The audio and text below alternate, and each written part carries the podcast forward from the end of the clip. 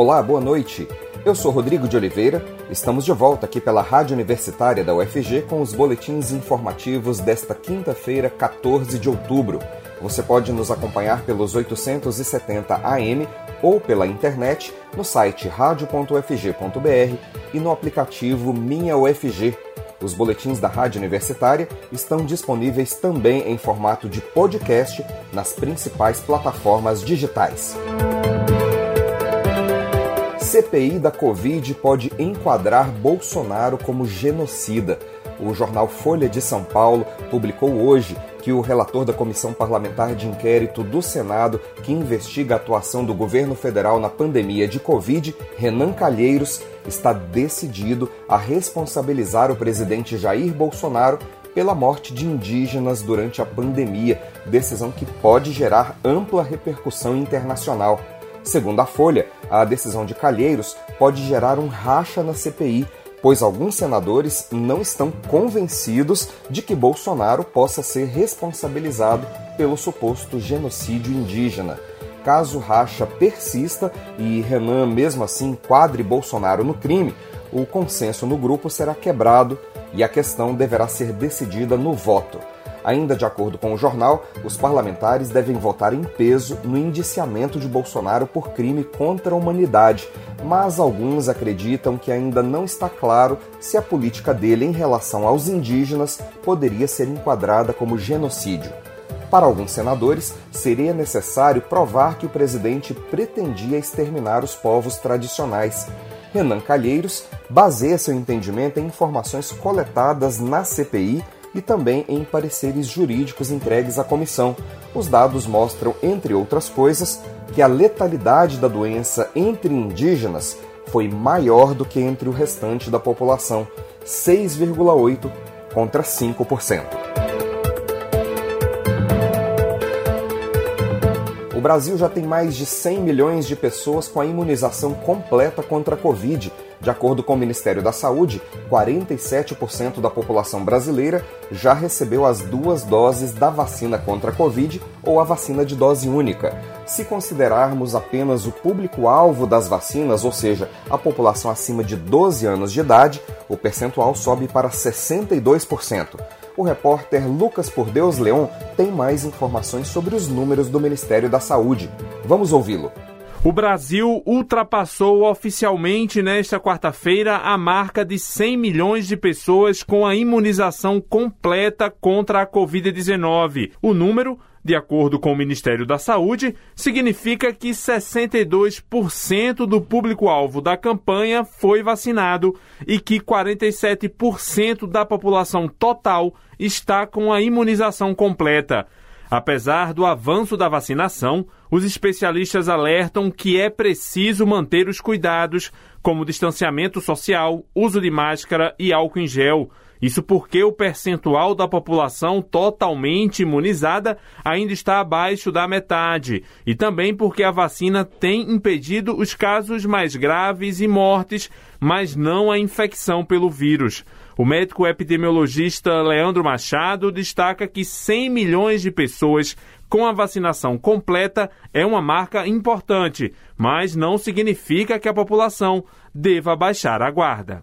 Eu sei que nós estamos usando a vacina como uma desculpa para liberar a população para fazer o que ela quer. Ah, vamos liberar carnaval porque a população ela está vacinada. Mas é importante a gente entender que a vacina não está impedindo a infecção, ela está impedindo a forma grave da doença. Por isso que é importante as outras medidas de controle uso de máscara, uso de álcool em gel, isolamento social. O presidente da Sociedade de Infectologia do Distrito Federal, o médico José Urbaiz, ressalta que a porcentagem ainda precisa avançar mais para que se chegue à chamada imunidade coletiva, que é entendida como o momento em que o vírus não circula mais com tanta facilidade. E que esses percentuais sejam também homogêneos. Se você tem uma região que está vacinada 90% e outra que está vacinada 50%, na região que está com 50% você continua tendo circulação viral muito intensa. Por hora, não, não pode dizer que a vacinação assim é uma coisa Tão potente como ela deve ser. Para essa potência se manifestar com força, temos que avançar mais. A vacinação contra a Covid-19 tem sido um momento marcante na vida de muita gente nesta pandemia. O servidor público Eduardo Sena, de 40 anos, que perdeu o pai para a doença, conta a alegria que foi completar a imunização. Na segunda dose, então, foi muito emocionante para mim, porque assim, a minha segunda dose caiu no dia que seria o aniversário do meu pai. Assim, então, para mim é até emocionante falar um pouco sobre isso, assim, porque eu fico pensando em quantas outras pessoas como ele, né, poderiam ter sobrevivido caso a vacinação tivesse sido mais ágil, tivesse se iniciado antes aqui no, no nosso país, né. Além dos idosos, são mais vulneráveis ao vírus as pessoas com alguma doença pré-existente. O advogado Antônio Machado, de 38 anos, é hipertenso e conta que, por isso, mantém muitos cuidados mesmo após a imunização. Depois da segunda dose, eu fiquei mais relaxado pelo fato de a curva já ter baixado. Mas, mesmo assim, eu ainda tendo as minhas possibilidades, ainda tento manter os cuidados, porque enfim, eu ainda não tenho essa tranquilidade, por exemplo, de, enfim, ir a bar ou, por exemplo, a casamentos, como eu estou vendo com uma certa frequência isso acontecer agora. Dos mais de 100 milhões de brasileiros totalmente imunizados, cerca de 42% receberam a vacina da AstraZeneca Fiocruz, 31% a Coronavac, 24% a Pfizer e apenas 2% a Janssen. Ainda segundo o Ministério da Saúde, mais de 300 milhões de doses já foram distribuídas para todo o país. Da Rádio Nacional em Brasília, Lucas Por Deus Leão. Contrastando com a vacinação no Brasil e em nações mais desenvolvidas, em mais de 50 países, principalmente da África, a vacina contra a Covid ainda não chegou nem a 10% da população. Segundo a OMS, Organização Mundial da Saúde, o controle da pandemia do novo coronavírus depende de acesso igualitário às vacinas contra a doença. Mais detalhes com a jornalista Ana Flávia Pereira. Mais de 40 dias, fará dois anos que os primeiros casos de Covid-19 foram confirmados no mundo. E muito provavelmente, até lá, a pandemia causada pelo coronavírus ainda não terá chegado ao fim.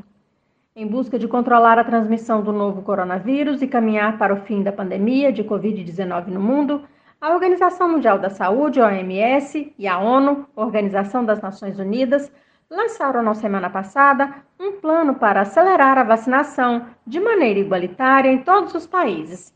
Segundo essas entidades, uma das barreiras no enfrentamento à pandemia tem sido a desigualdade na distribuição das doses classificada pelas entidades como aspas, imoral e estúpida. Até o início deste mês, 6,5 bilhões de imunizantes já haviam sido aplicados em todo o mundo, dos quais 75% se concentravam em países ricos ou emergentes e apenas 5% na África. O plano da OMS e da ONU é vacinar 40% da população de cada país até o final de 2021 e 70% até junho de 2022. Atualmente, apenas 34% da população mundial recebeu as duas doses. O mundo tem cerca de 7,8 bilhões de habitantes. Para atingir a meta, que colocaria o mundo mais perto de voltar a uma certa, aspas, normalidade, as entidades estimam ser necessário um gasto de 8 bilhões de dólares e a adoção de medidas como a quebra de patentes e a transferência de tecnologia para a produção de vacinas em países mais pobres. Com a marca de 1,5 bilhão de doses disponíveis por mês atualmente, as entidades consideram ser possível atingir o objetivo. Segundo dados da OMS, cerca de 50 mil pessoas ainda estão morrendo todas as semanas no mundo por causa da pandemia de Covid-19. E os casos fatais permanecem altos em países e populações com menos acesso às vacinas. Entre as nações onde a imunização ainda não teve início estão Burundi, Eritreia e Coreia do Norte. De acordo com a OMS, pelo menos 56 países estão excluídos do mercado global de vacinas e não conseguiram atingir a meta de inocular 10% de suas populações até o final de setembro. A maioria deles está na África. Ana Flávia Pereira, para a Rádio Universitária.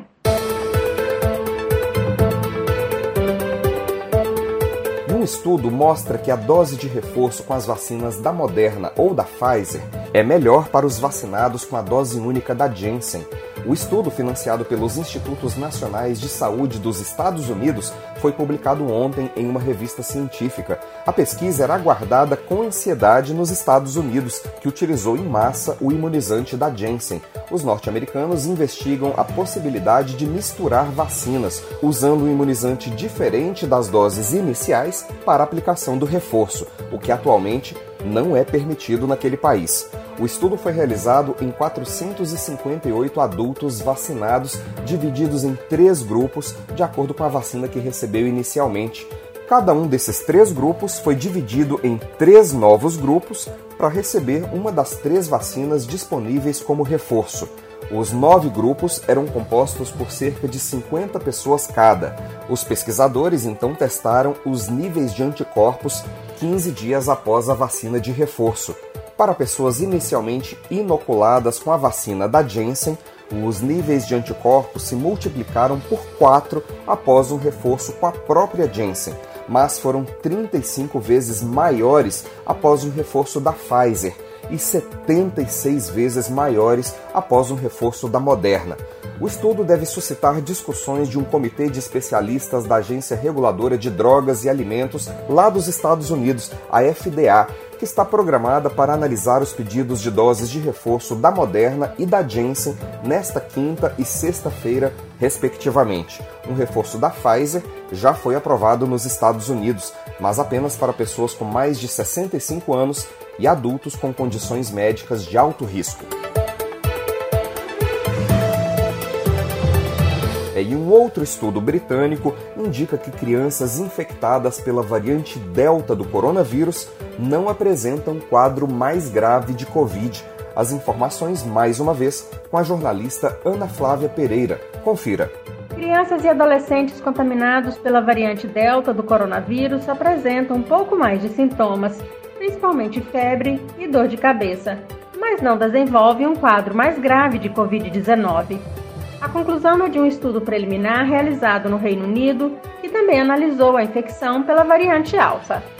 A pesquisa foi conduzida pelo mesmo grupo do King's College London, que no começo deste ano concluiu que a variante alfa não gerou casos mais graves de Covid do que os provocados pelo vírus original, aquele identificado pela primeira vez em Wuhan, na China.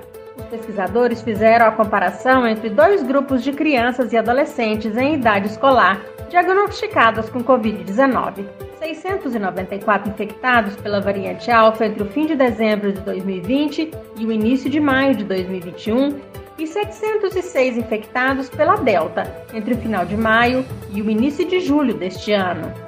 As crianças infectadas pela Delta tiveram pouco mais de sintomas, sendo a dor de cabeça e a febre mais comuns.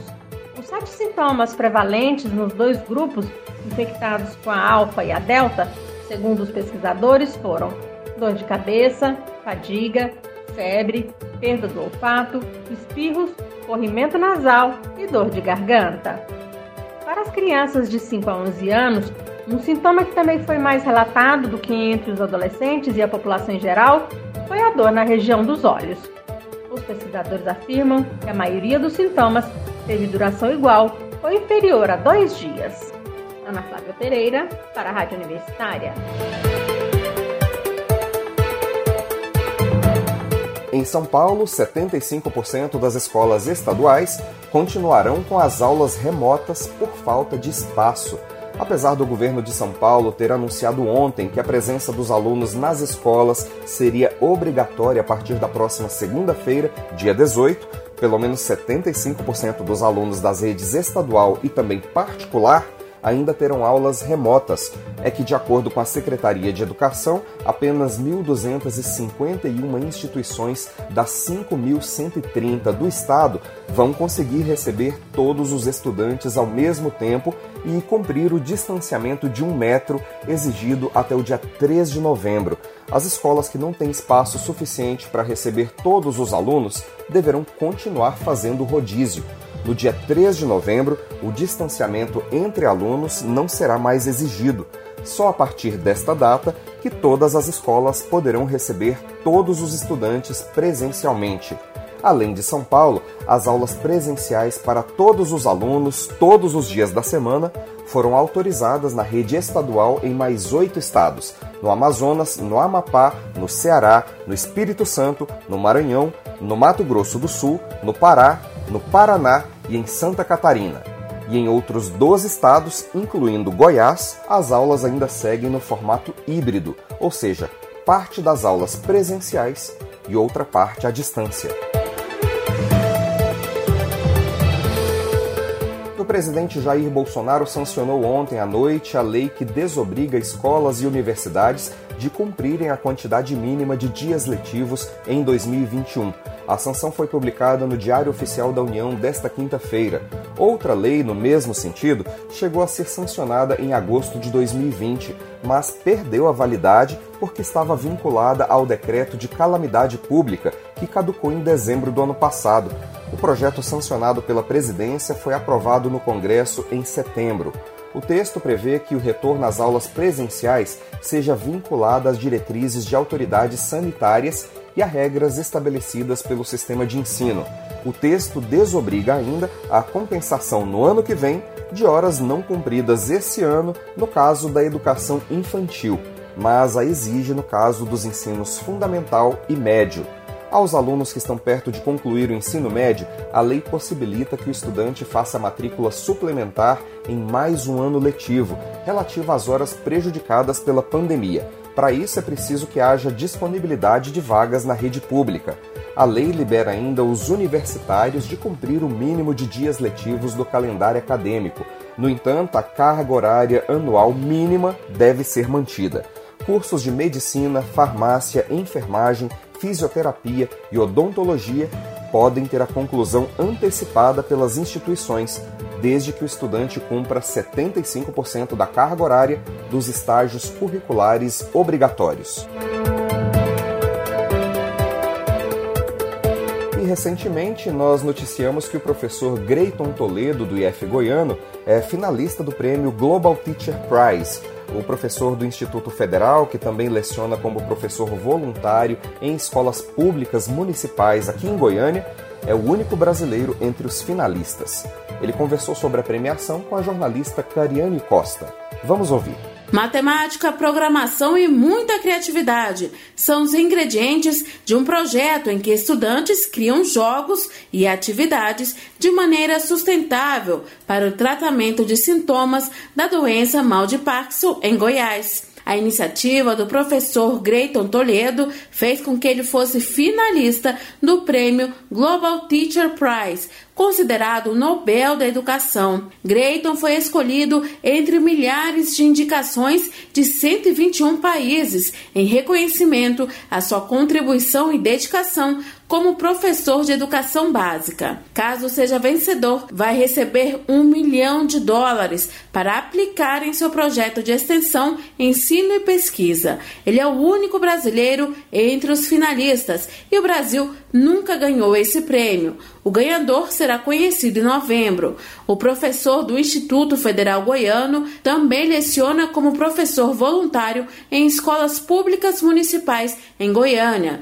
Greiton Toledo explica que a proposta busca encorajar alunos a desenvolver ideias a partir da matemática e computação para contribuir com soluções reais a problemas como o mal de Parkinson. O nosso trabalho tem contribuído no tratamento de idosos que têm a doença de Parkinson, mas quem sabe um dos nossos estudantes que estão sendo formados, alguns que já foram formados e estão no ensino superior, vão ter olhar atento para as demandas societárias, né, e vão buscar de certa forma trazer soluções para outros tipos de desafios que nós temos, como a depressão, como o câncer, entre tantas outras questões que nós podemos trabalhar. Nesse projeto de extensão, ensino e pesquisa, o professor leva as invenções junto com os alunos uma vez por mês ao hospital. Para ele, o significado da indicação vai além do prêmio. Estar no Global Teacher Prize, ele não é a essência. A essência é o nosso trabalho que muda vidas de pessoas, né? que encoraja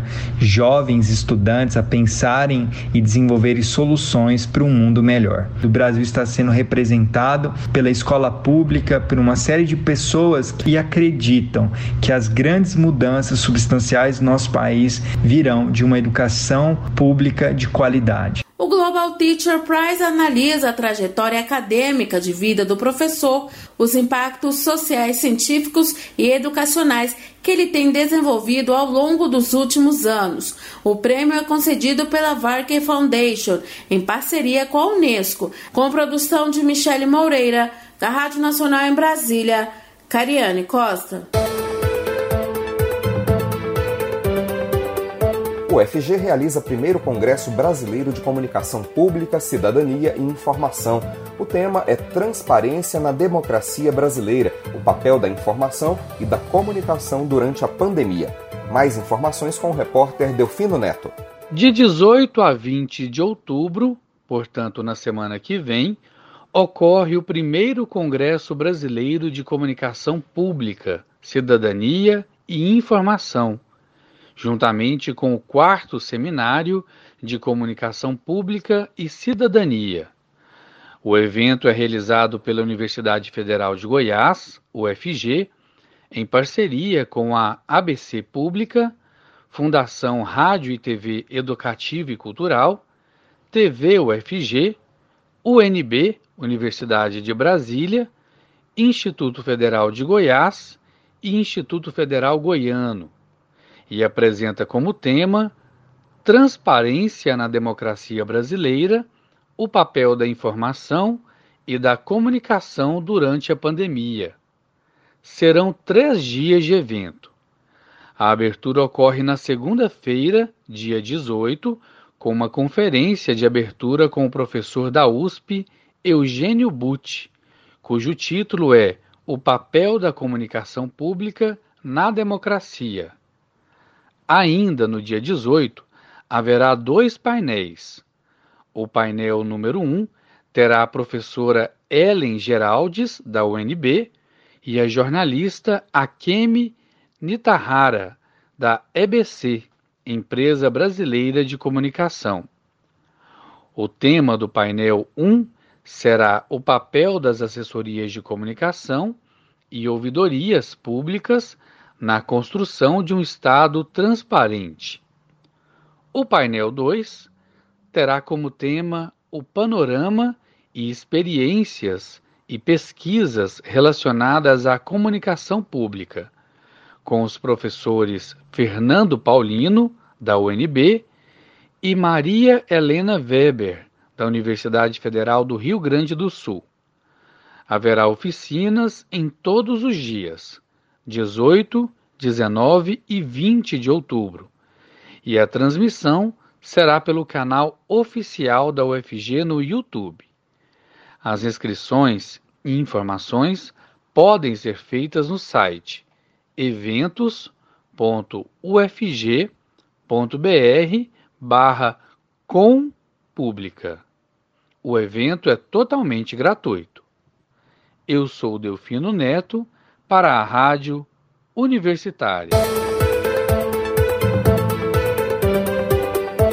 A Rádio Universitária da UFG aguarda a conclusão do processo de migração da frequência AM para o FM. A migração vai possibilitar a melhoria da qualidade sonora e vai aumentar a área de cobertura da emissora.